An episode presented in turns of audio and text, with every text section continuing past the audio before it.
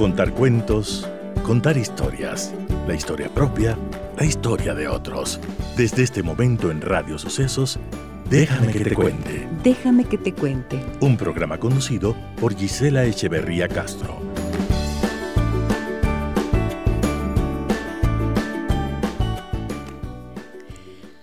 Amigas y amigos de Radio Sucesos, muy buenos días. Bienvenidas y bienvenidos a, nuestra, a nuestro programa y a esta nueva semana de trabajo. Me da tanta alegría reencontrarme con todos ustedes a través de 101.7 FM.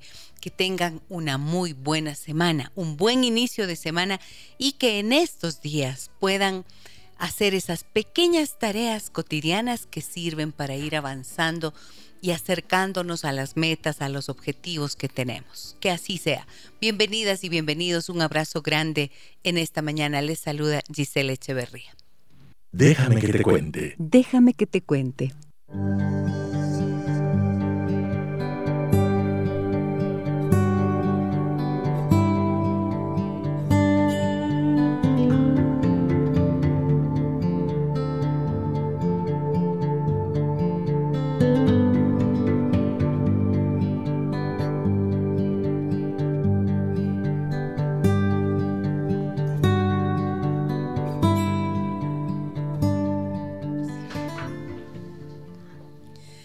Amigas y amigos de Radio Sucesos, los saludé a todos y no saludé a quienes están en internet www.radiosucesos.fm.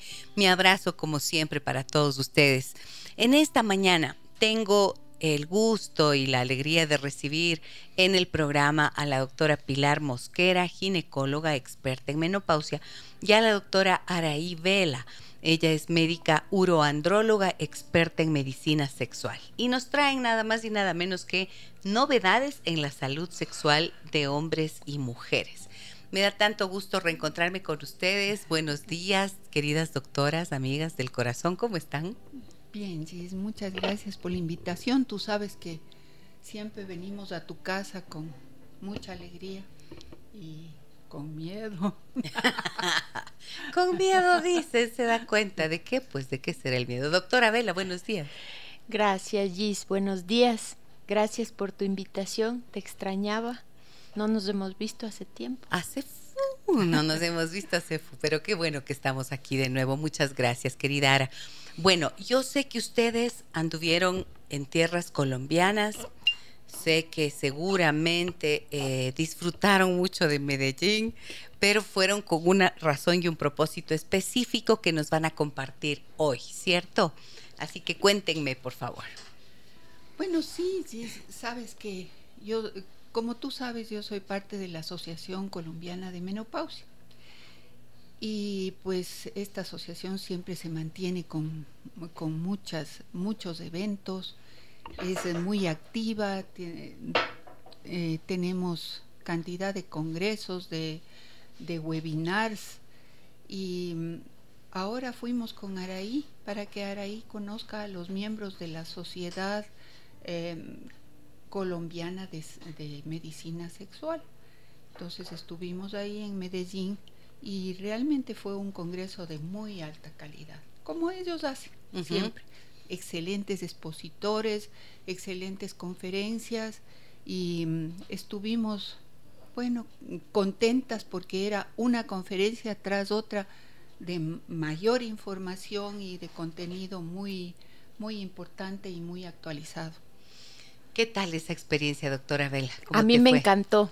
Tú sabes que sí, bueno, y mi mamá también sabe que siempre ha sido mi sueño hacer un curso multidisciplinario de, eh, de medicina sexual, no solo para los médicos, sino para los pacientes también. Ha sido un poco esa mi lucha, eh, porque yo considero que la sexualidad es una parte probablemente sea la primera parte del tramo que nosotros recorremos cuando nacemos y, a, pesar de haber sido la primera parte del tramo, la más importante, la que nos identifica, la vamos olvidando en el camino.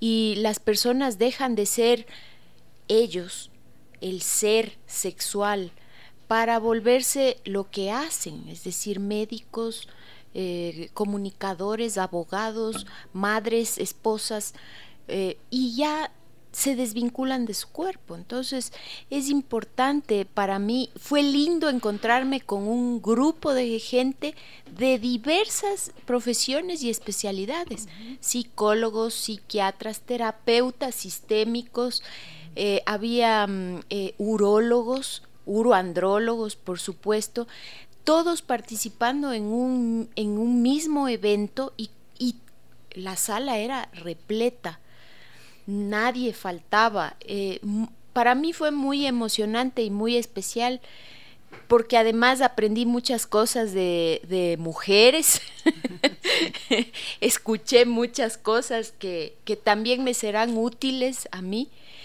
y fue muy aprovechado. Qué bien. Bueno, estas dos profesionales tan queridas por este programa y por mí personalmente eh, vienen a compartirnos las novedades en la salud sexual de hombres y mujeres. Y entonces lo que quiero eh, empezar es diciendo, ¿qué es la salud sexual? Cuando hablamos de salud sexual, ¿a qué se refieren? A un bienestar que tiene el ser humano con su propia sexualidad. No solamente significa tener una enfermedad, y eso es importante. La gente cree que por no, no estoy enfermo, todo me funciona bien, pero no es solo eso, sino me siento bien conmigo mismo y con mi expresión sexual.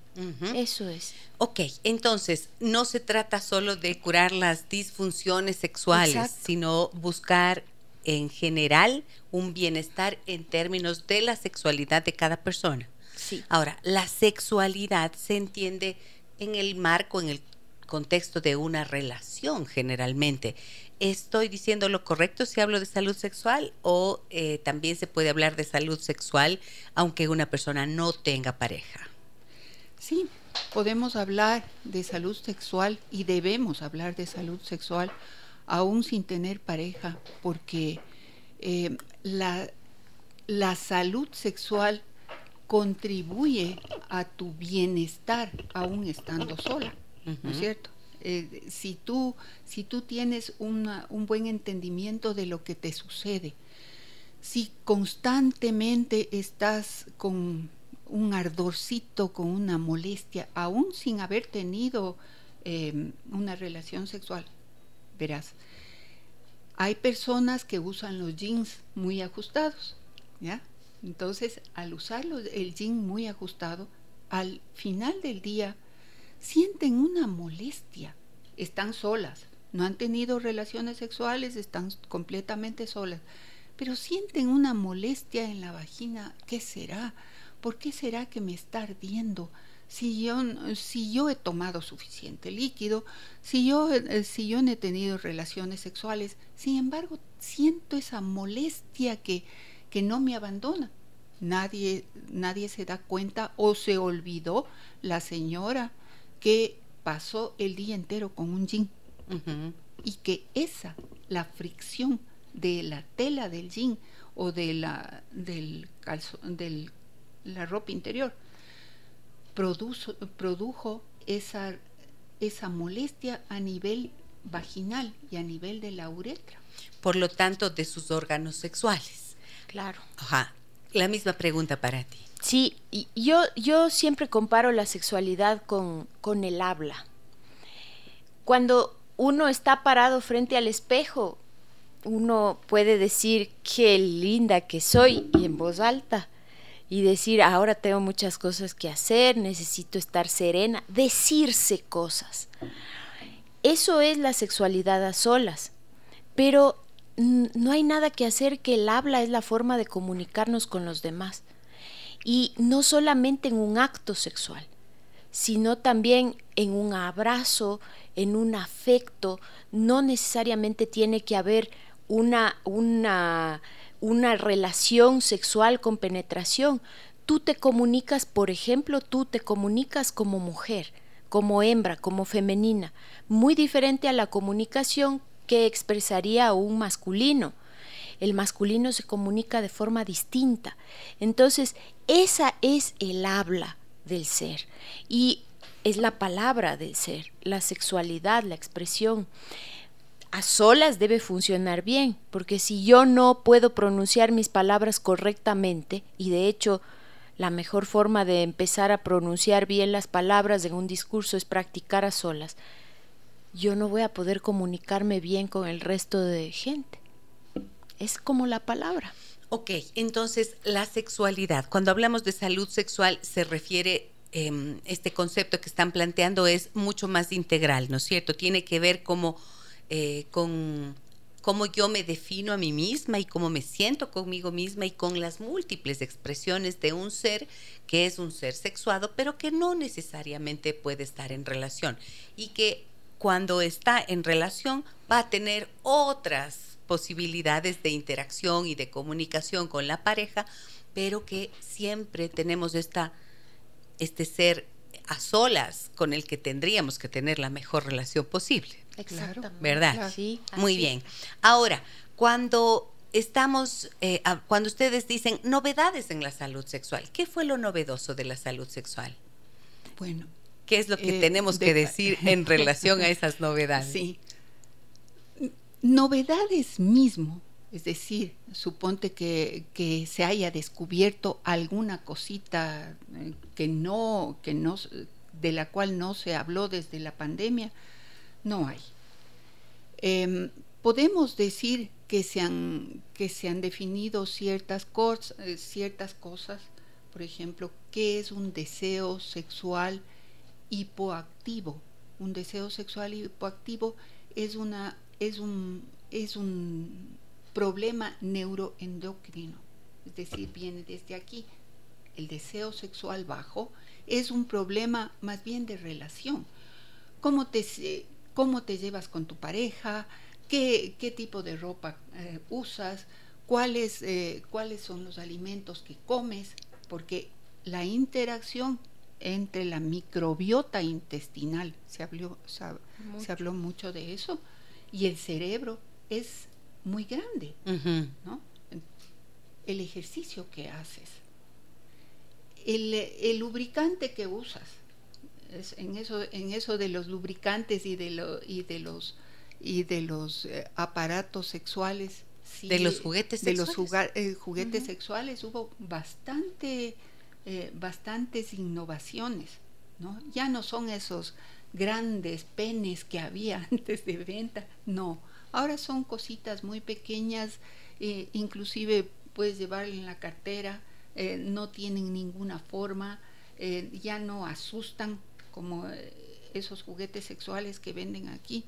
No, son muy discretos y estimulan vagina y clítoris. Ok, pero entonces, ¿esto qué quiere decir? que en términos de, se me ocurre lo siguiente, pienso, si es que hablamos de salud sexual y decían no es solo tratar las enfermedades, quiere decir que hay un avance en este sentido en el enfoque. O sea, ya no se trata solamente de las disfunciones. Así rápidamente mencione, doctora Vela, tú que eres eh, experta, en medicina sexual, di cuáles son las disfunciones sexuales más comunes que encuentras en tu consulta. Bueno, en mi consulta las más frecuentes son la disfunción eréctil siendo la mayor de todas la disfunción eyaculatoria, es decir, los trastornos de eyaculación descontrolada o eyaculación prematura, pero también oculta en menor grado expresada por los pacientes la disfunción del deseo sexual. Los varones pierden el deseo sexual conforme eh, cumplen años, pero no tienen una... ¿Qué? No, no, tienen una, no tienen una facilidad para contar qué es lo que les está pasando. Y yo encontré novedades en el sentido de que primero esta unión de la gente que trata varones con la gente que trata mujeres la gente que trata lo psicológico con la gente que trata lo biológico. Para mí esto fue una novedad brutal. El hecho de compartir pacientes fue una novedad brutal. Es algo que poco se hace aquí en el Ecuador. Si yo tengo un paciente que tiene una esposa que tiene resequedad vaginal, por ejemplo, yo tengo que obviamente mandarle a esa paciente donde mi mamá para que le ayude. Porque mi paciente me dice es que mi mujer no tiene sexual por ejemplo. Y yo no puedo demorarme mucho porque se me cae la erección antes y tengo que apurarme y ella no quiere. Entonces ella dice que no está preparada. Fíjate cómo ahí entra el varón con su disfunción eréctil, la mujer con su resequedad vaginal y por lo tanto su rechazo, que esa fue otra novedad que vimos, que ya no se clasifica, hay, una nueva clasificación de enfermedades psiquiátricas y dentro de las, de, las enfermedades ya no, está, eh, ya no está contemplada la aversión al sexo por ejemplo. Aversión al sexo. Sí, antes había en el manual de psiquiatría aversión al sexo, ahora ya no hay aversión al sexo, solo hay trastornos de la excitación y trastornos del deseo sexual, por ejemplo, lo cual también es yo considero un poco equivocado porque las mujeres empiezan a tener, a manifestar aversión al sexo. Claro, pero no se considera entonces como un trastorno, sino como algo que va a ser una expresión de algo más como pero un es síntoma, no es, sí, puedes tener aversión, pero no va a ser ese el problema, sino que tendrá unas causas mucho más profundas que explorar. Claro. Así es. Ok, entonces tú dices, en el caso de los varones, la disfunción eréctil, la disfunción eyaculatoria, y la pérdida del deseo sexual. Y, hay las mujeres. y hay una cosa súper importante que no se trata, el dolor sexual en el varón. ¿En el varón? Sí. Ah, mira. Esa es otra, otra disfunción que la hemos dejado muchísimo de lado, porque de las mujeres se habla mucho. Ya no se llama vaginismo, por ejemplo, ya eso dejó de llamarse. También se llama trastorno de la excitación y del deseo. Entonces, una novedad importante en el caso de las mujeres. Sí. Y el dolor de los hombres. El dolor de los hombres, eso, eso sí no sé. No, no, no, no. A ver, pero entonces, dentro de esto que plantear ahí, las disfunciones de las mujeres más frecuentes que encuentras tú en consulta, Pili, que ¿cuáles encuentro yo en consulta la disminución del orgasmo, del, sentir, eh, digamos, no, las señoras no es, no se refieren a que nunca he sentido un orgasmo, no, sino que ahora me es muy difícil llegar a alcanzar el orgasmo. Y también las contracciones son muy débiles. Es decir, es como un orgasmo incompleto, ¿no? Porque las eh, contracciones son débiles, no, no es totalmente satisfactorio y ahí viene lo que Araí llama, ¿cómo se llama? No es el, eh, no es el vaginismo, no, son eh, los trastornos de la excitación. Trastornos de la excitación que incluyen la pérdida del deseo, la imposibilidad de alcanzar el orgasmo y por lo tanto una calidad de vida sexual muy pobre. Bien, a mí me parece esto súper interesante porque lo que decía Araí, tengo que mandarle a mi mamá, o sea, claro, tiene que mandarle a su mamá porque es la doctora Pilar Mosquera, que es experta en menopausia, a, un a una paciente que su esposo le te dice a ti en consulta eh, uroandrológica, te dice, em, no, no tenemos una vida sexual satisfactoria y entonces tú te encuentras con que esta señora no tiene suficiente qué? Lubricación, Lubricación, suficiente deseo. Habíamos hablado hace tiempo de los problemas geniturinarios. O sea, esta, ¿en qué etapa de la vida esto se presenta con más frecuencia? Digo yo. Sí, claro. Ya. Esta, esto, estos trastornos de, la sequedad, esta, estas molestias de sequedad puede presentarse en cualquier etapa de la vida, especialmente en mujeres que toman píldoras anticonceptivas. Em, pero eh, con más fuerza en la premenopausia. Digamos que, este, que es ahora que uno conversa más con las pacientes, porque antes no se, las señoras venían. ¿Cuál era la mayor, eh, la mayor queja de una señora que, que asistía a consulta? La mayor queja era, tengo sofocos. Y con los sofocos trataban las señoras de enmascarar todo un cuadro preclimatérico. Pero ahora que ya parte de la historia clínica se dice, eh, se les pregunta a las señoras, señora, ¿tiene relaciones sexuales? No. ¿Y por qué no? porque me duele, porque me siento reseca, porque ahí empiezan las señoras a desarrollar sus, eh, sus inquietudes respecto al sexo que no había antes, ya te digo, antes la principal queja era sofocos. Y eso he visto un cambio en mi consulta.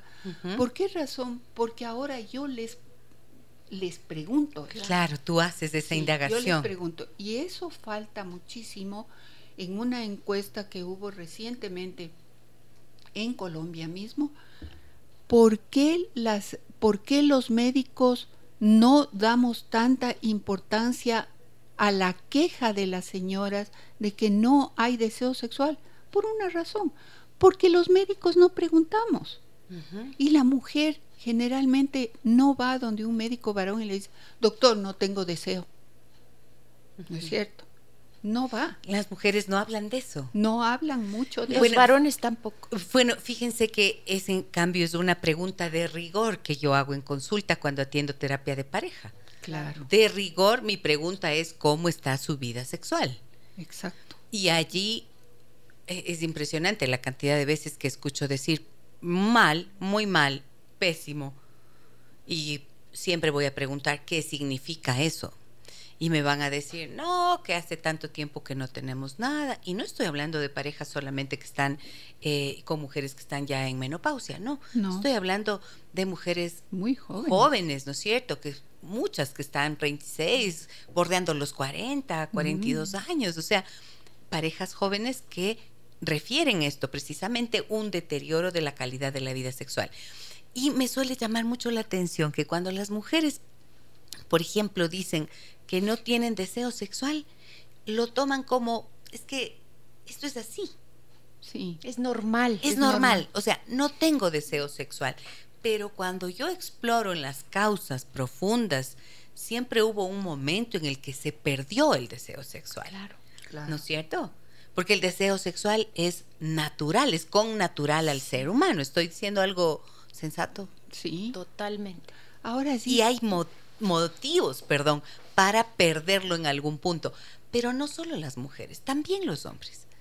Los hombres también pierden el deseo sexual. Y esto creo que es tan importante comprender porque los eh, prejuicios y los, las frases hechas y los eh, estereotipos dicen que el hombre siempre está listo para el sexo y que solo piensa en sexo. Y hay un montón de factores a nivel relacional que impiden precisamente que el deseo sexual esté presente en los dos y pasa mucho por lo emocional, por lo afectivo y por lo relacional. Así es, sí. ¿Sí o no? Sí. Claro, ¿qué me dicen las doctoras? La cosa, de, la cosa de los varones es interesante, porque yo siempre le comparo con el apetito y el hambre. El hambre es una respuesta natural, digamos, refleja, básica, primitiva, el hambre. lo que sea. Lo que sea. Yo cuando era estudiante eh, de medicina y no tenía que comer, pensaba, un pan viejo, mohoso, me comería.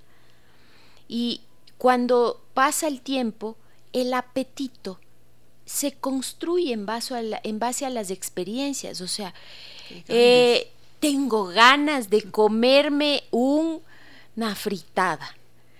Pero si hay frijoles en la refrigeradora, no, pero yo lo que quiero es una fritada. Bueno, Entonces, aquí paréntesis, recomendación, la fritada, la pailita en sí, hemos comido. Ofrecí ayer hacer la mención hoy, la pailita. Fíjate cómo salió. Porque ella me transmitió la fritada a la cabeza. Entonces, eso es, eh, fíjate, en los varones pasa una cosa muy curiosa. Los varones tienen próstata y la próstata se llena todos los días en mayor o menor grado. Eso es el hambre. Siempre el varón va a tener necesidad de eyacular. Dependiendo de su edad y de la cantidad de producción de hormonas, va a querer eyacular dos veces al día, una vez al día, una vez cada pasando un día, una vez a la semana Depende de cómo se llene la próstata.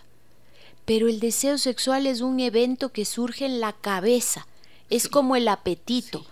Él tiene deseo sexual de la persona o no lo tiene, Pero otra cosa distinta es que se le llene la próstata y le urja eyacular. A veces la necesidad de eyacular se confunde con deseo sexual. Por eso es que se cree que el varón tiene más deseo sexual, pero no es así. Si le quitamos a ese varón la próstata completa, se ha visto que el deseo sexual del varón y la mujer se vuelven parejos, igualitos. El varón empieza a tener deseo sexual cuando tiene estímulo afectivo, cuando mira algo que le gusta, cuando se siente bien. Y cuando hay un contexto relacional favorecedor. Exacto. Claro. O sea, no es que el varón es un animal que siempre está listo para tener sexo. No.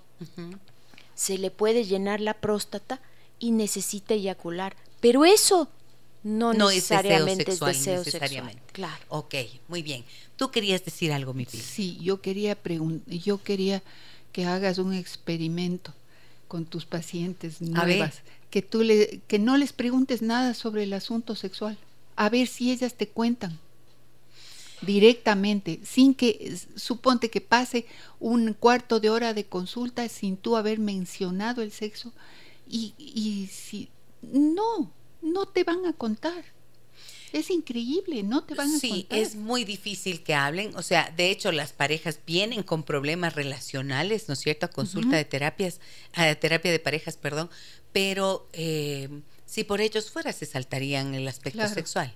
A menos que los a menos que sean pacientes referidos por la doctora Vela que vienen, que me mandan o que yo yo te mando también con el problema, el problema de disfunción, pero porque ya se ha identificado en la consulta.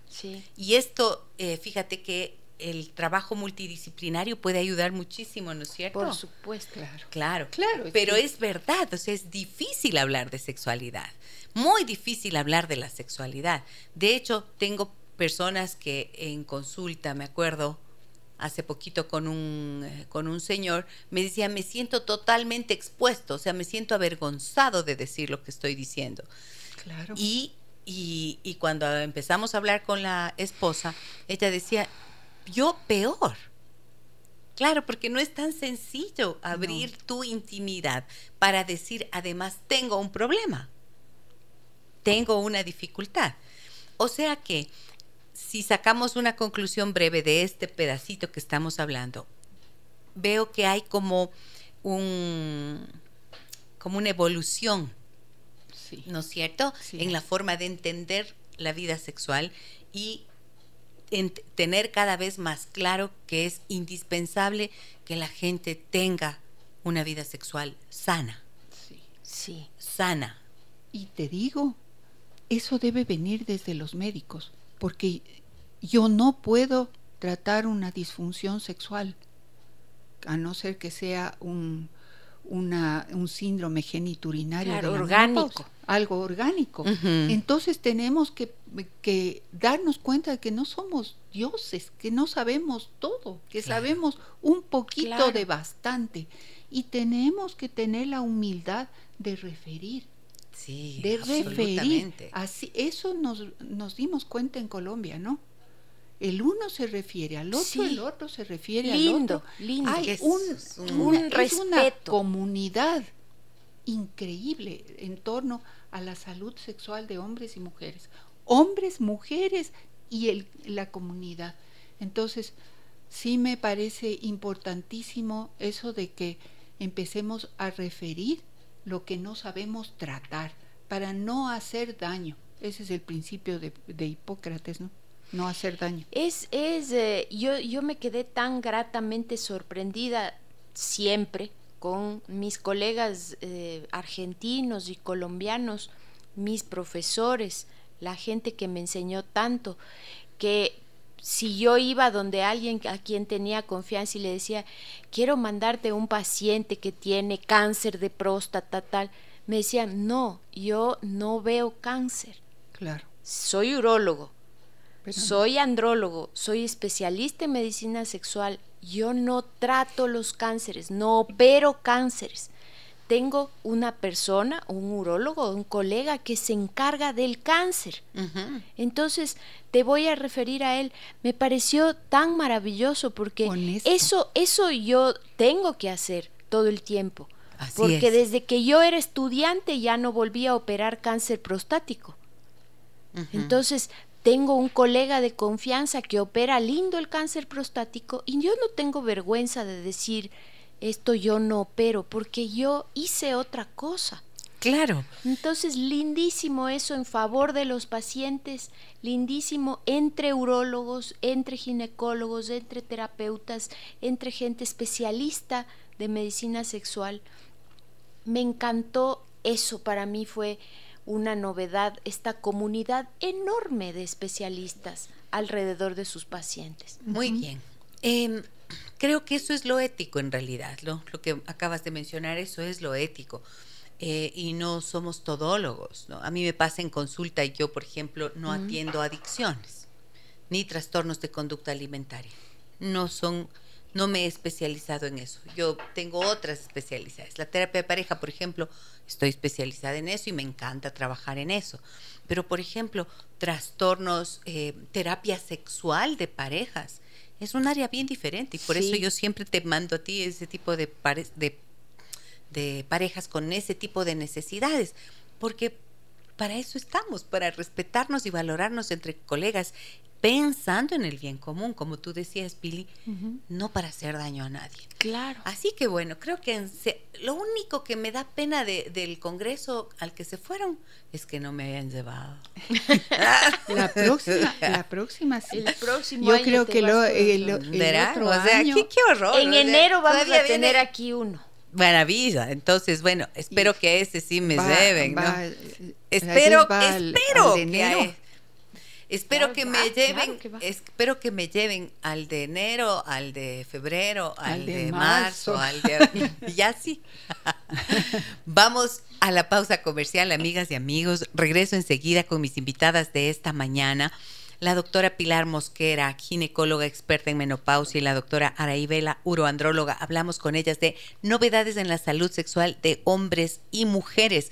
Y a la vuelta quiero preguntarles, en relación a esa pérdida del deseo y de todas las disfunciones, ¿qué novedades tienen en cuanto al tratamiento? ¿Verdad? Volvemos enseguida. Déjame que te cuente un encuentro que nos humaniza. Buenos días, doctoras. Me dicen en el 099 556 3990. Excelente tema el de hoy. Qué importante hablar sobre la salud sexual. Déjenme que les cuente, llevo 28 años de casada y con mi esposo últimamente no hemos podido llegar a término al momento de estar juntos íntimamente. Él tiene 69 años y yo 62. Le recomendaron tomarse unas pastillas porque pierde la erección a mitad del acto sexual, pero no nos hemos sentido cómodos con esto. Gracias por sus recomendaciones. Llaman, llámenme Samantha. Muchísimas gracias Samantha por la confianza en el programa. Eh, cuéntenos, ahora que estamos con las expertas de las expertas, doctora Pilar Mosquera y doctora Araibela, ¿qué me dicen de lo que nos está contando Samantha? ¿Cómo lo ven así de entrada? Interesante saber por qué no se sienten cómodos. Verán, algo que también me, encantó en el Congreso es que los sexoterapeutas y psicosexólogos dijeron, ustedes saben ¿Qué pasa cuando un varón tiene una disfunción en el pene? Significa que unos años después se va a infartar. Entonces tenemos que dejar de, de, tapar esta patología como que, ay, sí, el señor está mayor o al señor no le gusta la señora o al señor tiene problemas. No, esto es un problema cardiovascular. El momento en que al varón se le tapan las arterias del pene y empieza a perder erección, la solución no es solamente, y fíjate que digo solamente, no es solamente dar una pastilla para la erección, es hacer una evaluación cardiometabólica, porque pueden estar mal colesterol, triglicéridos, azúcares, el mismo corazón, las venas, puede haber una alteración inclusive del piso pélvico, un proceso inflamatorio pélvico perineal, todo esto que favorece a la pérdida de la erección. Es decir, no es tan simple como decir, bueno, es normal con el envejecimiento perder la erección. No, no es normal, es habitual. Es habitual tener infartos cuando uno es viejo, es cierto que es habitual, pero no es normal, son enfermedades. La enfermedad del pene anuncia peores problemas en el futuro. Entonces, si el médico le indicó una un, tratamiento que le ayuda a recuperar la erección, es como tomar un tratamiento para la presión arterial, porque la pérdida de, de la erección es una fase de una misma enfermedad. Hay pacientes que empiezan teniendo la presión alta, otros pacientes empiezan teniendo disfunción eréctil esta fase, este, este periodo de la enfermedad, hay que tratarlo. Entonces no se pueden sentir incómodos con un tratamiento que es vascular. Por eso las aseguradoras no les cubren los tratamientos a los varones, porque el momento en el que uno les da este medicamento, se avergüenzan del medicamento. Inclusive no lo presentan porque los seguros tampoco consideran que es importante que el varón tenga erección consideran que es como estético, como si el pene no fuera un, un, un órgano vascular.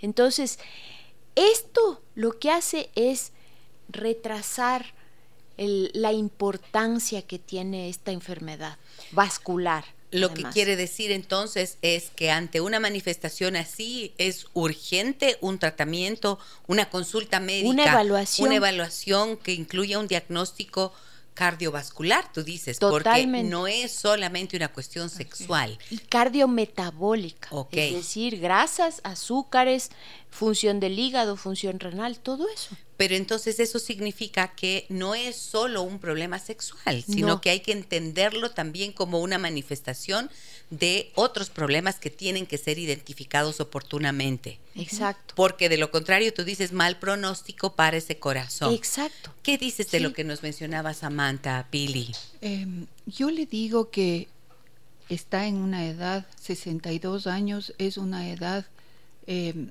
en que precisamente se presenta esta resequedad vaginal causada por una ausencia de estrógenos, por la menopausia. lo, gracioso es que las señoras dicen, em, no, sí ya me pasó la menopausia. Yo ya hace tiempos que me pasó, ahora ya no tengo menopausia. Señoras, ustedes van a estar en posmenopausia hasta el último día de su vida. Si ustedes se mueren a los 100 años, estarán en la, en la posmenopausia. Es un periodo que requiere tratamiento, requiere vigilancia, porque nos abandonan esas hormonas tan importantes para nosotros que se llaman estrógenos y que mantienen los tejidos vaginales y que mantienen los tejidos de la, de la uretra em,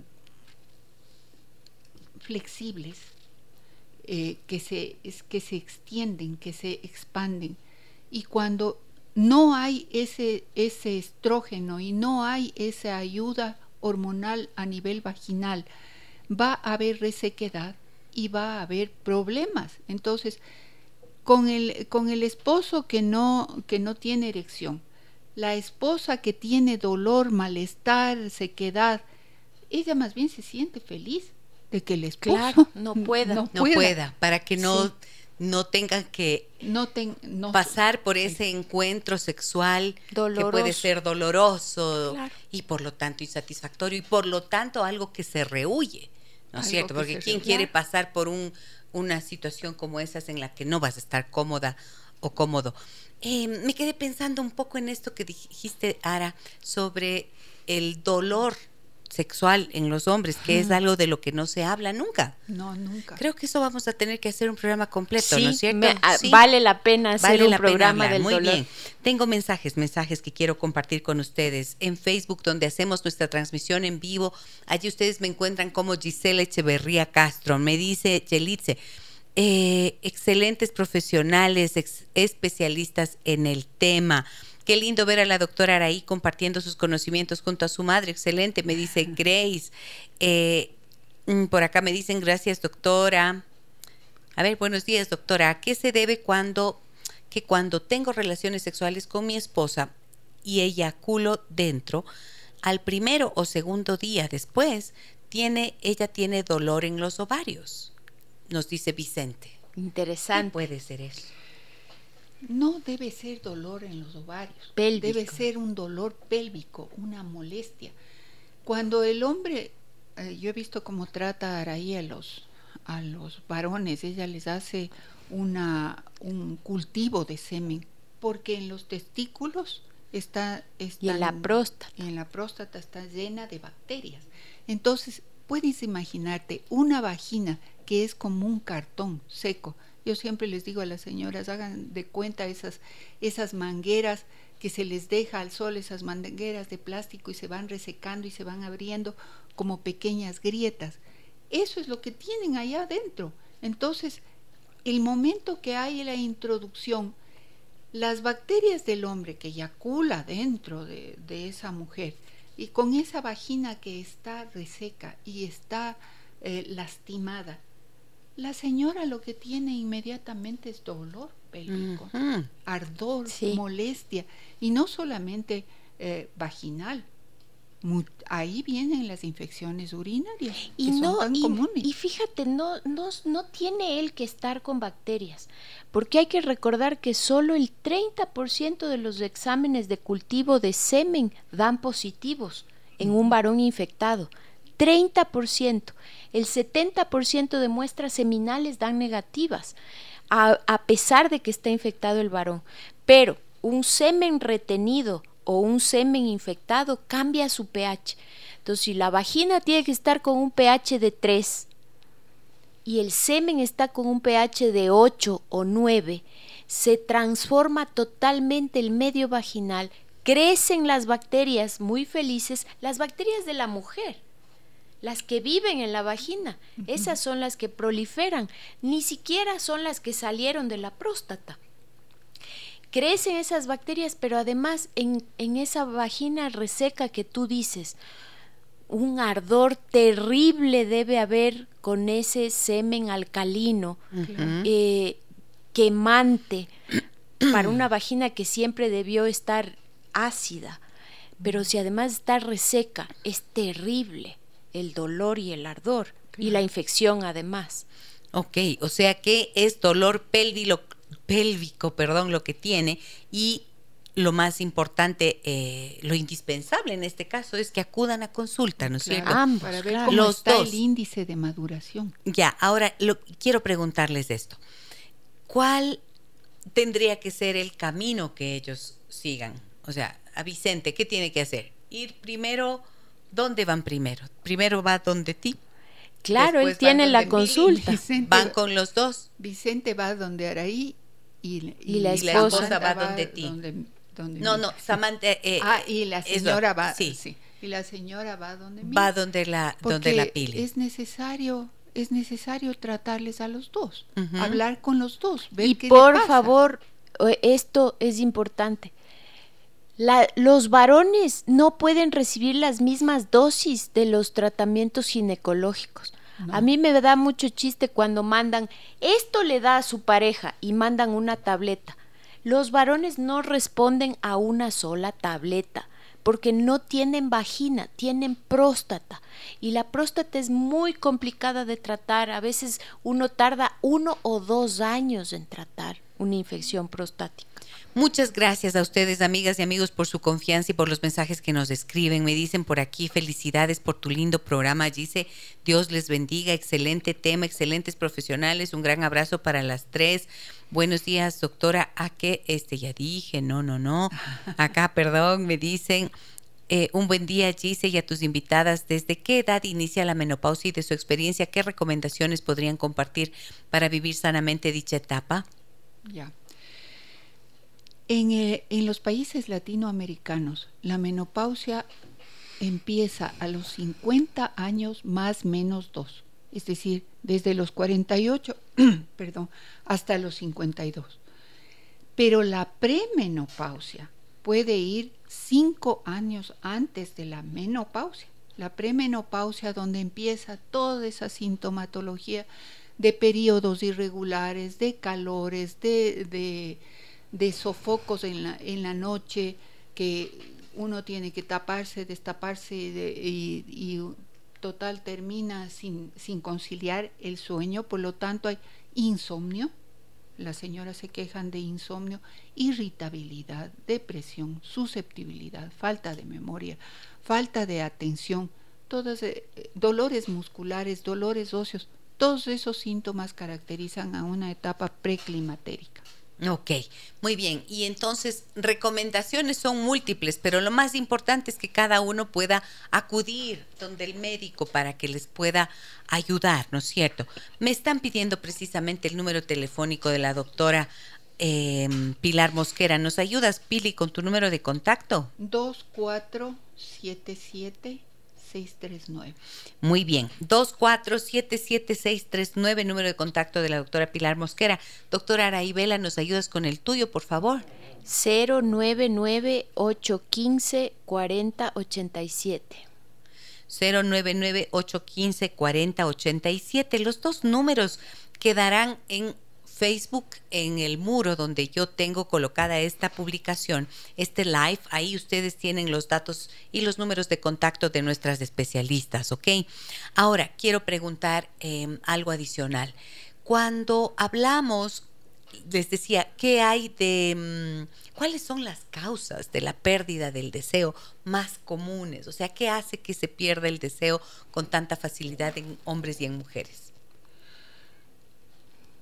Eh, a mí me parece que, me parece que el, no, ahí, me ahí tengo que decirte, no sabe cuál es primero el huevo o la gallina. Ah. Sí, porque es muchas veces, eh, suponte una, una pareja agresiva, hace que la mujer, por más que le funcionen bien sus órganos y sus hormonas, pierda el deseo. Claro. ¿No es cierto?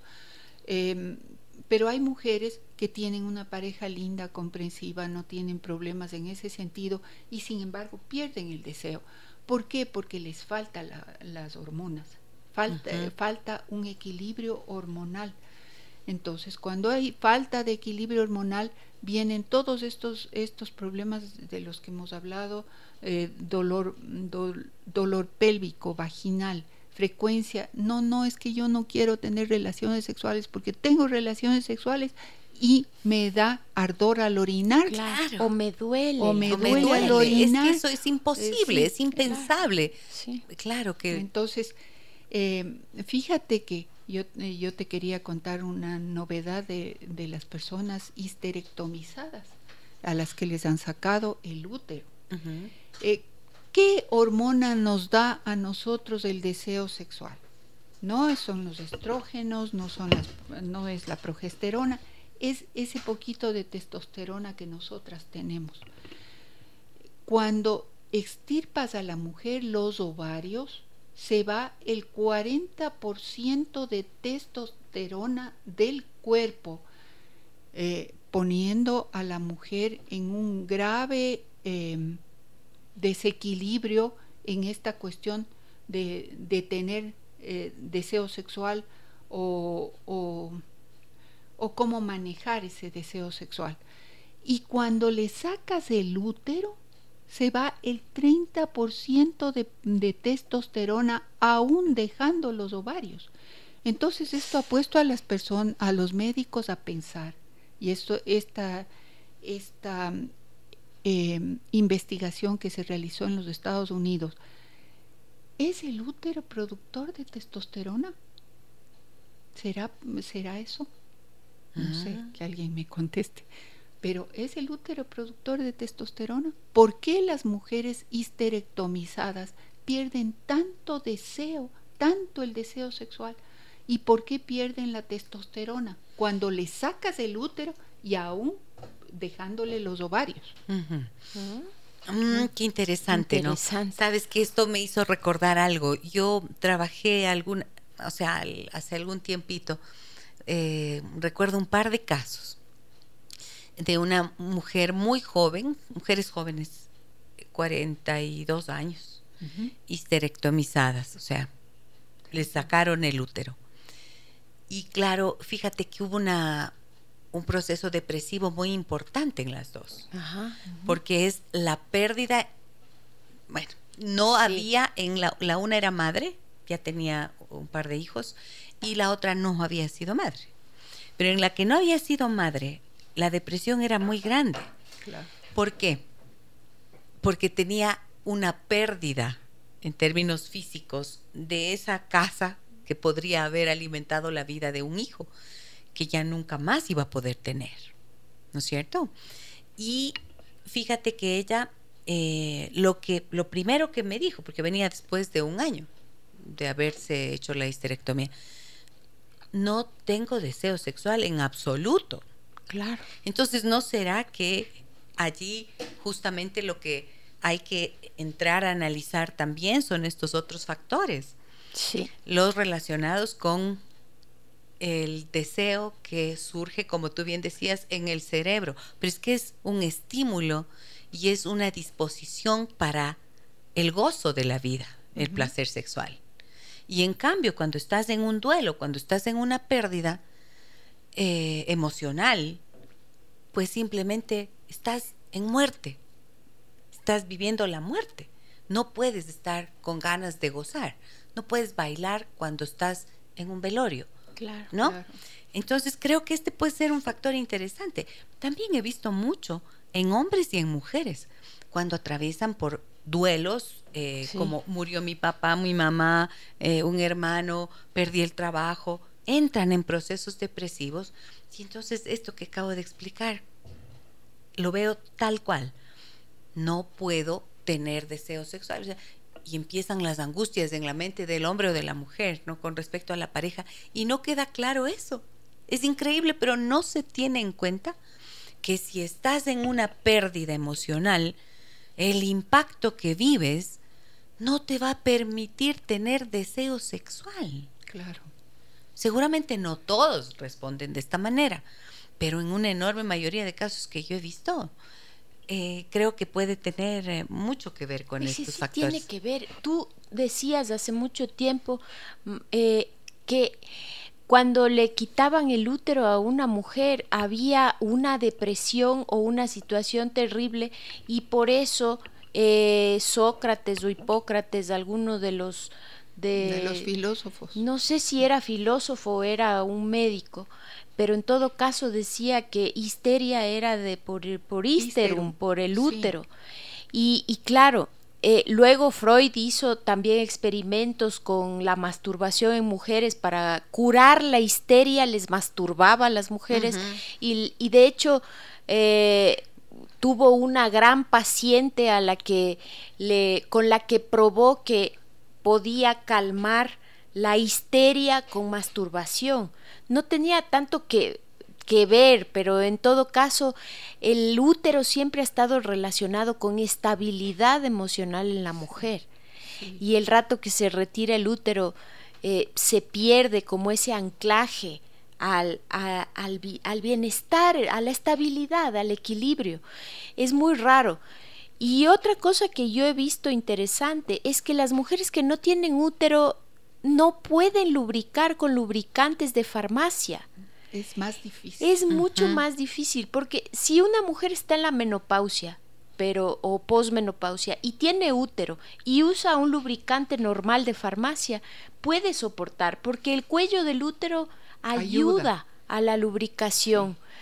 Pero eh, cuando esta mujer no tiene útero, no hay manera de que cualquier lubricante funcione. Sí, es más difícil. Todo es más difícil. Y, yo te había comentado eso precisamente y habíamos conversado a propósito de alguien que no mejoraba con los lubricantes habituales. No mejoraba y no había manera de que, de que ni siquiera con el estriol. Ahora, una cosa, lo que lo que esto significa entonces es que somos seres multidimensionales. Sí. Entonces, siempre que existe una expresión como la falta de deseo, vamos a tener que explorar en esa multicausalidad también, ¿no es cierto? No podemos pretender que ah, es que perdí el deseo es porque mm, ya estoy en la menopausia. No, porque hay un montón de mujeres que están en menopausia, igual tienen deseos, si tienen un buen contexto relacional, si sus hormonas están eh, funcionando adecuadamente en otros aspectos, ¿sí o no? Sí. Entonces, creo que hay que ampliar precisamente la mirada y ver que hay un montón de factores que pueden incidir, ¿cierto? Y en los hombres, ¿qué has visto tú, Ara, de la pérdida del deseo? Bueno, en los varones es, es algo un poco más, más cuadrado. ¿no? El momento en que el varón pierde testosterona, pierde el deseo. Yo siempre les digo, señor, si usted dejó de mirar al lado cuando pasa algo que le llama la atención, usted no está bien.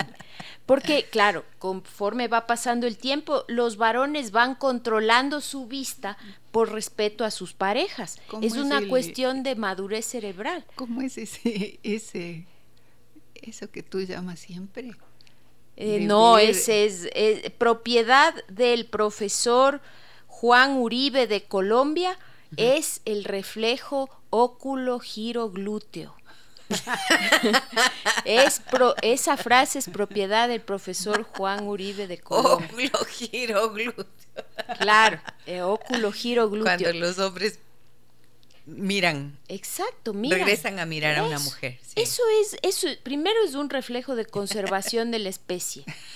Pero después para que ocurran ese tipo de cosas tiene que haber hormonas, fantasías sexuales. No es que no tengo deseo de mi mujer. Cuando el Señor no tiene deseo de su mujer, no es que hay un problema hormonal. Y eso yo siempre lo aclaro, porque dicen, tengo problemas con mi mujer, no quiero ni verle. Ya. Pero sí veo otras cosas y sí tengo fantasías sexuales, entonces esto es más probable que el Señor no tenga un problema hormonal, sino relacional, como tú dices. Muy bien. Em, buenos días, mujeres inteligentes y maravillosas, nos dice. Vea eso. Gracias, Gisela, por permitirnos escuchar una vez más a Pilar y Araí, no solamente grandes amigas, sino grandes profesionales que nos enseñan tanto. Que Dios les bendiga. Le mando un fuerte abrazo, soy Francis Silvers. Uy, qué lindo. Muchísimas gracias por el mensaje. Buenos días, me dicen, excelente programa, muchas gracias por la información y compartir los conocimientos actualizados. Un abrazo para las tres lindas doctoras. Gracias. Gracias. una pregunta. Mi padre tiene 65 años y dice que cada vez que tiene una relación sexual toma una pastilla. Al pasar el tiempo le puede hacer daño. No vive con mi madre. Bueno, pucha, a mí lo primerito que me surge con este mensaje es si eres hombre o eres mujer, no sé, eh, me parece que, lo digo con honestidad, me parece totalmente inapropiado que, que escuches comentarios sobre la vida sexual de tu padre. en serio. Pero puede estar preguntando, ¿no? Puede, sí, pero es que no sé. Te da, te da ni sé qué. No, no, no, en serio les digo, porque es, es, ¿a quién le interesa saber la vida sexual de los padres? A lo mejor el papá le dijo, pregunta a ver si me hará daño. no, yo, yo les entiendo, porque sí, sí, y de verdad sí hay... O sea, es un señor de 65 años. Si me dices que es un señor de 86, podría estar ahí, pero miren, no es una crítica, pero sí es una advertencia. Honestamente lo digo he conocido en consulta casos de hombres y de mujeres que me hablan de, de que eventualmente escucharon o vieron o los padres, las madres les cuentan a los hijos algo sobre su vida sexual y hay un grado de incomodidad, incomodidad muy grande. Es natural eso. Claro. O sea, así como a los padres no nos tiene por qué interesar la vida sexual de los hijos adultos y no tenemos por qué preguntar jamás sobre aquello, igual del otro lado. O sea, me haces de acuerdo, me haces acuerdo mis pacientes que van con las hijas eh, adolescentes a la consulta y cuando yo le pregunto a la mamá, eh, ¿tiene relaciones sexuales? Y la mamá dice, sí, doctora, y la, la chica se... ¿Qué asco, mami? Claro. ¿Por qué hablas de eso? A mí me en que enseguida salen, porque yo digo masturbación y las hijas, salgo, papito. sí. Pero por supuesto, porque es que son aspectos íntimos. Incómodo, sí. es incómodo, pero es salud. Ahora, de alguna manera, acá lo que nos están preguntando es, pero además que la pregunta es tan general. Tiene una relación sexual y toma una pastilla. No sé ni de qué pastilla. ¿Es la pastilla para la presión, para la artritis, para qué? O sea, no sabemos. Bueno, seguramente es la de. En todo caso, aprovecho ese para, para hacer esta recomendación. Tengan mucho cuidado cuando se trata de la vida sexual de las personas y de los padres, eh, relaciones padres de hijos. O sea, hay que tener una claridad y un límite allí. Soy muy radical en eso. Lo siento. y, y bien que tú me dices, porque yo trato de normalizar tanto el asunto que que a veces podría ser imprudente. Mira tú, tenemos ahí puntos de vista, ¿no es cierto? Sí, hay que, sí hay que tener eh, cuidado en eso. Es preferible que la mamá venga sola, la, niña, la, la adolescente sola. O sea, yo no veo adolescentes solos, entonces es terrible eso también. Ahora, tienes que ver. Pero ver adolescentes. Yo veo con los padres. Yo veo adolescentes con hijos cuando tengo temas complicadísimos como abuso sexual. ¿Voy a tener que trabajar con los padres y con los hijos? Claro que sí. ¿Para qué? Para poder eh, hacer seguramente psicoeducación, charlas de educación sexual cuando ya estamos hablando de lo que son los límites, ¿no es cierto? Pero por supuesto jamás voy a pedir un detalle. Entonces creo que esa es la diferencia. Claro, y yo sí tengo que pedir detalles, porque si viene con un dolor genital o una lastimadura en el pene, yo tengo que pedir detalles y examinar al adolescente y eso pero fíjate que es diferente. Es complicado. Es que eso es muy diferente porque no estás hablando de relación sexual, sino de la salud de ese pene. Claro. Es diferente. Pero tengo que preguntar. claro tengo que preguntar la vida sexual del adolescente, que me, si me dice, no, nunca he tenido sexo y veo que tiene un chancro. Entonces yo dije, bueno, nunca es que es muy difícil. Es, complicado. no sé, pero creo que tal vez ahí sobre la salud, sobre la vida sexual, una entrevista individual. Y cuando se trata de otros aspectos, quizás ya ampliar la información, ¿no? Bueno. Solamente puntos de vista aquí, digresiones en este espacio de conversación. Pero es bueno lo que me Con las doctoras Pilar Mosquera y Araí Vela. Mira lo que nos dicen. Hola, buenos días. Yo soy una persona de 48 horas. Uy, qué horror que dije.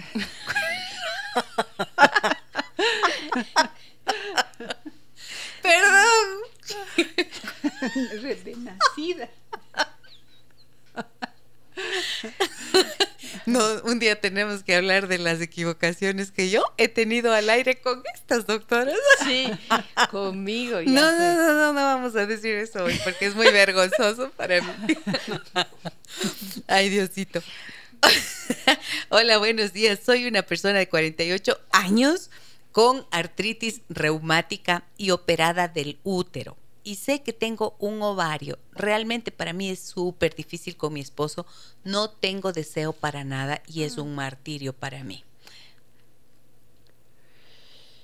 48 años o 48, estás jovencita. sí, estás pero hay que hacerle un índice de maduración para ver cómo está ese epitelio vaginal y darle ayuda. ¿Y las hormonas? Mm, las hormonas, ¿cómo están las hormonas? Eh, Sí, cuando hay eh, cirugía de Ahora, verán, yo pienso una cosa, ¿no? Fíjate que tiene 48 años y tiene artritis. También. Artritis es esteroides. dolor.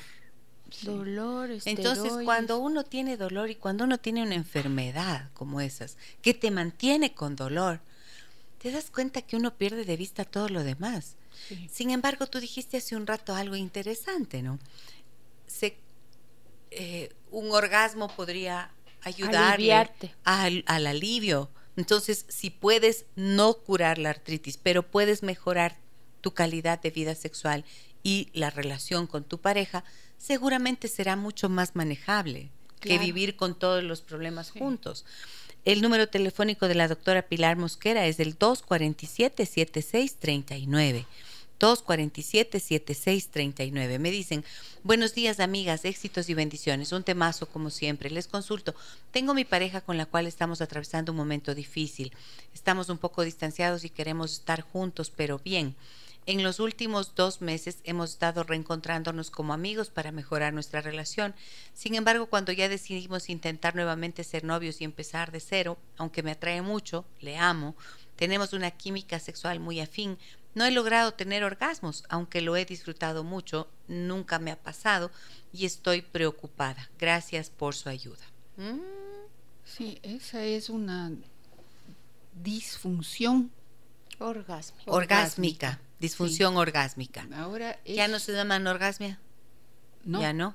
No, hay una disfunción orgásmica y es importante, ¿no dice la señora la edad que tiene? No, no nos eh, dice. Es importante que se que medir las las si ella tiene una buena relación, si está con una buena relación de pareja, y si desea a su esposo y, su esposo le desea a ella y, pero no tienen posiblemente falta la estimulación porque eso es importantísimo oh. la, estimulación de él hacia ella no de ella hacia ella o de ella hacia si ella no se conoce es, verdad que el orgasmo es responsabilidad de cada uno. Exacto. No es responsabilidad del marido ni de la mujer. Sí, sí, porque fíjense que dice que dice que nunca le ha pasado, aunque lo ama, aunque lo desea, tienen una química sexual muy afín. ¿Qué quiere decir? O sea, se encienden los dos, los dos se desean mutuamente. Claro. Pero a la hora de la verdad, aunque disfruta el encuentro, que, consultar a la doctora Gisela.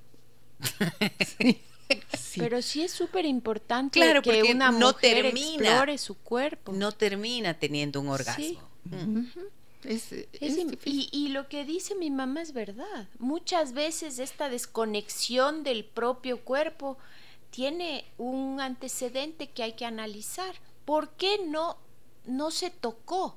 Porque los niños en general se están tocando, se están explorando, saben dónde les gusta tocarse. De hecho, la primera masturbación es entre los cuatro y los seis años. Niños y niñas, no solo varones. Entonces, ¿qué pasó que desde esa época en que se tocaba y sentía placer pélvico, porque en la infancia se siente placer pélvico, es lo que se llama el orgasmo pélvico, pero no hay orgasmo emocional porque no hay química a esa edad, no hay hormonas, no hay cerebro todavía para que haya un orgasmo emocional superior, pero sí hay exploración. Entonces, ¿qué pasa con las personas en general que tienen disfunción orgásmica, sobre todo las mujeres, que no se conocen? El clítoris está afuera. Es un, eh, lo que, bueno, no está afuera, el, el glande del clítoris está expuesto. Claro y es muy fácil explorar el glande del clítoris, que es el origen del orgasmo pélvico. Entonces, algo está pasando ahí y necesita auxilio de un sexoterapeuta y de la doctora Gisela. claro, es importante para... Eh, ok, somos jóvenes, 47 y 42 años, nos dice. Eh, es una señora joven, 42 años, jovencita. y saben que esto es impresionante. Hace poquito, esto sí hace poquito, veía una persona, una mujer de, de 37 años. Y ella, y yo le preguntaba sobre la, la, vida sexual. Y me decía que, que yo estoy bien sin eso, me decía ella, ¿no? Yo estoy bien sin eso. Digo, ¿y qué dice de eso tu pareja? Dice, es que yo estoy bien sin eso. Ajá, pero ¿qué dice tu pareja?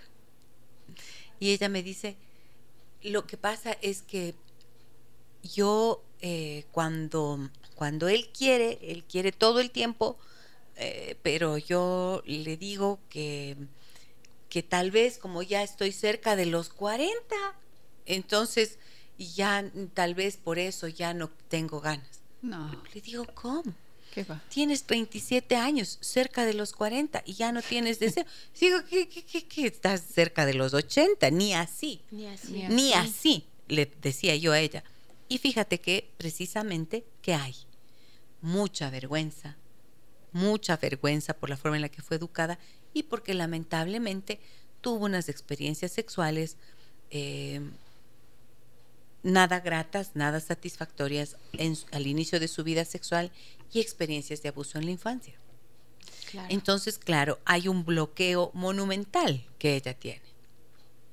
y ya estamos trabajando en ese desbloqueo, porque eso es un bloqueo emocional. Claro. Entonces, la mente es tan potente, ¿no? Que manda una orden al cuerpo. Dices, se cerró, se acabó, no, esto es malo, esto es negativo. Un pensamiento puede bloquearlo todo. Es brutal. Entonces, cuando se eliminan las emociones que bloquean, las personas fluyen. Y claro, no es solamente eso suficiente, porque sí es necesario que vayan con donde la doctora Bella para el reencuentro, ¿no es cierto? Porque eh, esto que decías, le falta estimulación, le falta conocimiento de su cuerpo. Y en ese sentido tú trabajas, ¿no? No, hay una sexoterapeuta que hace eso. Ah, sí. Sí, es, eso ya es otra cosa, diferente. Yo me encargo de la disfunción sexual masculina. Mm. Pero hay que tener estos conocimientos. Que tienen estas dificultades de, entre ellos. Si hay sí. claro, eh, la cuestión es si hay algo orgánico que tratar. Si hay algo, por ejemplo, si la mujer tiene poca eh, sensibilidad, pero probada, porque es súper importante, y lo que tú decías hace un rato, Ma, era la diabetes. Las mujeres que tienen diabetes, que tienen atrofia genital por trastornos hormonales, que tienen la vagina reseca o que tienen histerectomía o tienen alguna lesión nerviosa, pueden tener una falta de orgasmo y falta de lubricación y yo puedo hacer terapia de ondas de choque para mejorar la calidad de estas de estas vaginas. Pero pero de las vaginas, como bien he dicho, o de las vulvas que no sienten o de las vulvas que están resecas, pero de la persona no. Eh, la parte emocional, psicológica, relacional, el encuentro con el propio cuerpo, yo puedo hacer una orientación al respecto, pero ya eso entras tú y entra la sexoterapeuta, nada más, porque lo mío es, un, yo soy médica. Ok, lo que decíamos antes. Sexóloga, pero, pero soy médica por el momento sí soy médica, entonces eh, siendo sexóloga sí. El sexólogo tiene herramientas para enseñar entonces la estimulación del clítoris, juguetes sexuales, eh, hasta dónde avanzar, todas esas cosas. Y hay que consultar con el sexólogo. José Antonio nos dice en Facebook, qué gusto chicas y qué gran tema, y con la altura y capacidad que lo abordan, escucharlas reírse contagia.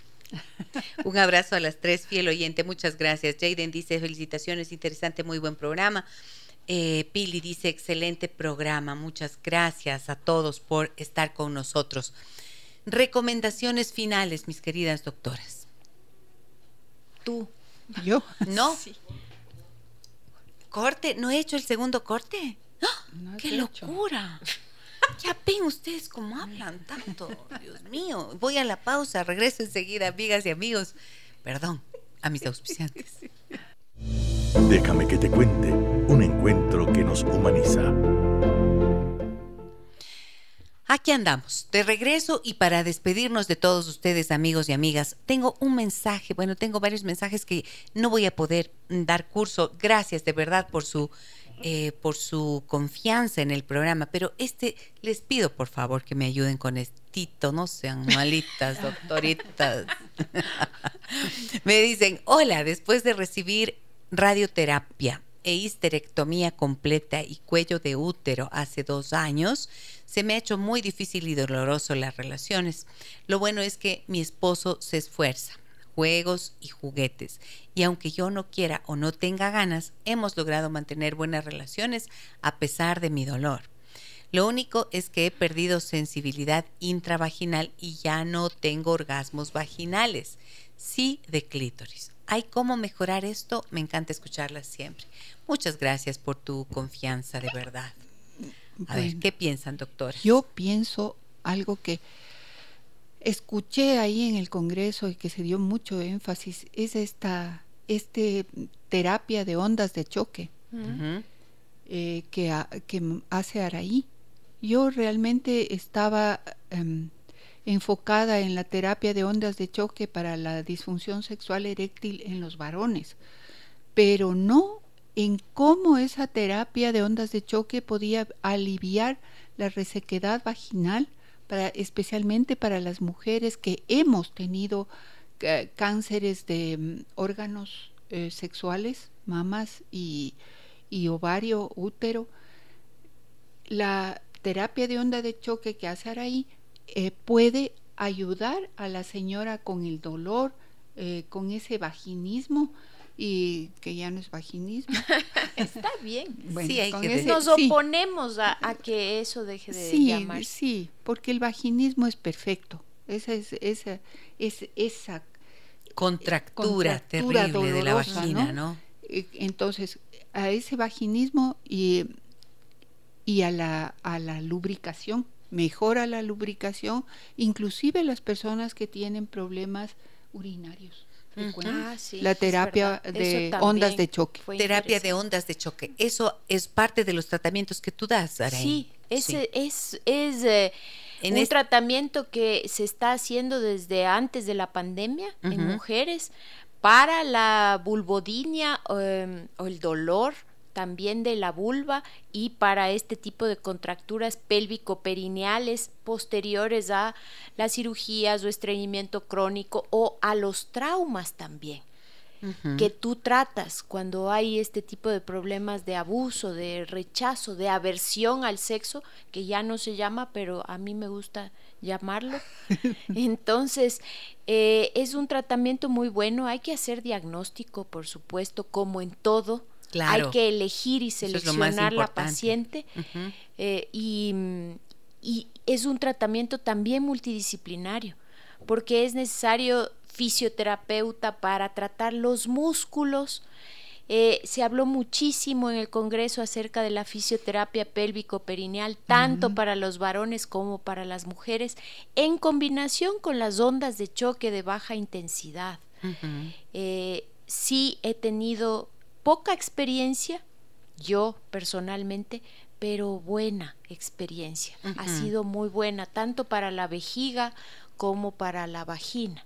Muy bien, es decir, fíjense ustedes cómo situaciones que podrían considerarse perdidas pueden tener un camino de solución, porque para eso los expertos están permanentemente educándose, capacitándose, formándose y todos los profesionales en las distintas ramas en base a lo que vamos viendo, ¿no? Vamos intentando nuevas eh, posibilidades de solución, encontrando la mejor manera de hacer las cosas bien para que los pacientes, las personas que tienen sus dificultades, las puedan resolver.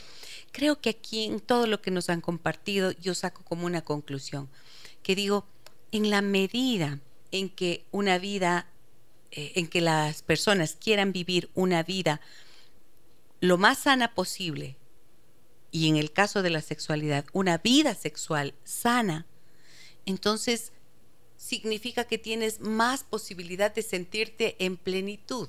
En paz. En paz, ¿no es cierto? Sí. Y creo que esto es lo que hay que hacer, mover las teclas necesarias para resolver aquello que te impide tener esa tranquilidad, esa paz, esa buena relación con tu cuerpo y con tu sexualidad.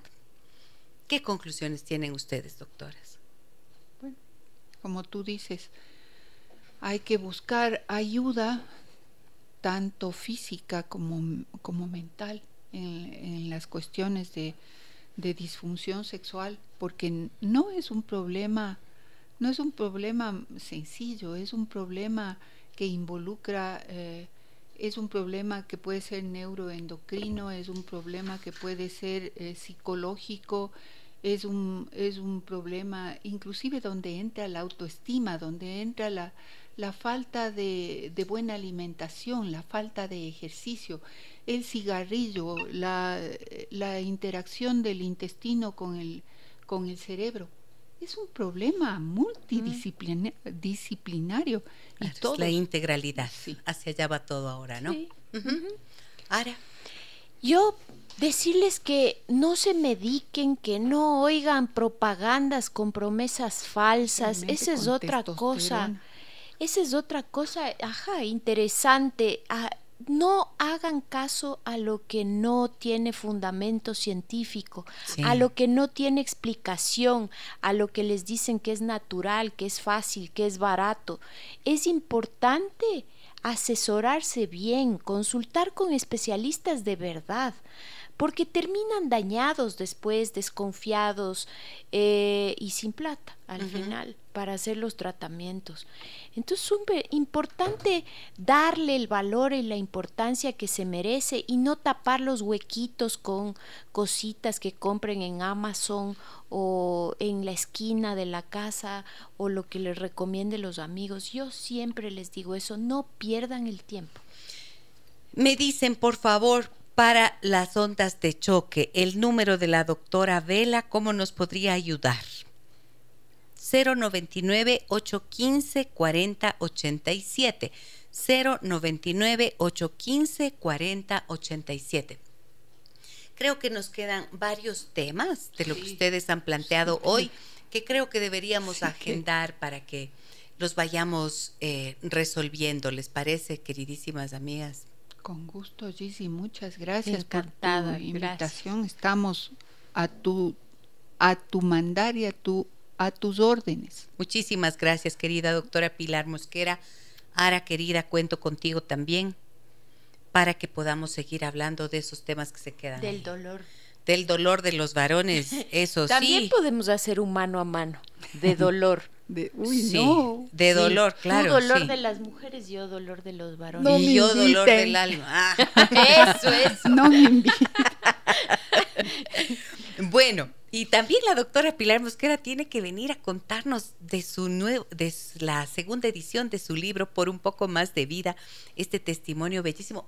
Tienes que venir, doctora vamos a ponernos de acuerdo para cuándo vas a hacer el lanzamiento. Te agradezco mucho por traérmelo a mí el 27 y tienes que estar 27 de septiembre. Sí. Ay, ya, mismito. Ya mismito. No, no, no, no, no, no, no. Tenemos que hablar con la doctora, por favor, en agenda. Urgente Londres.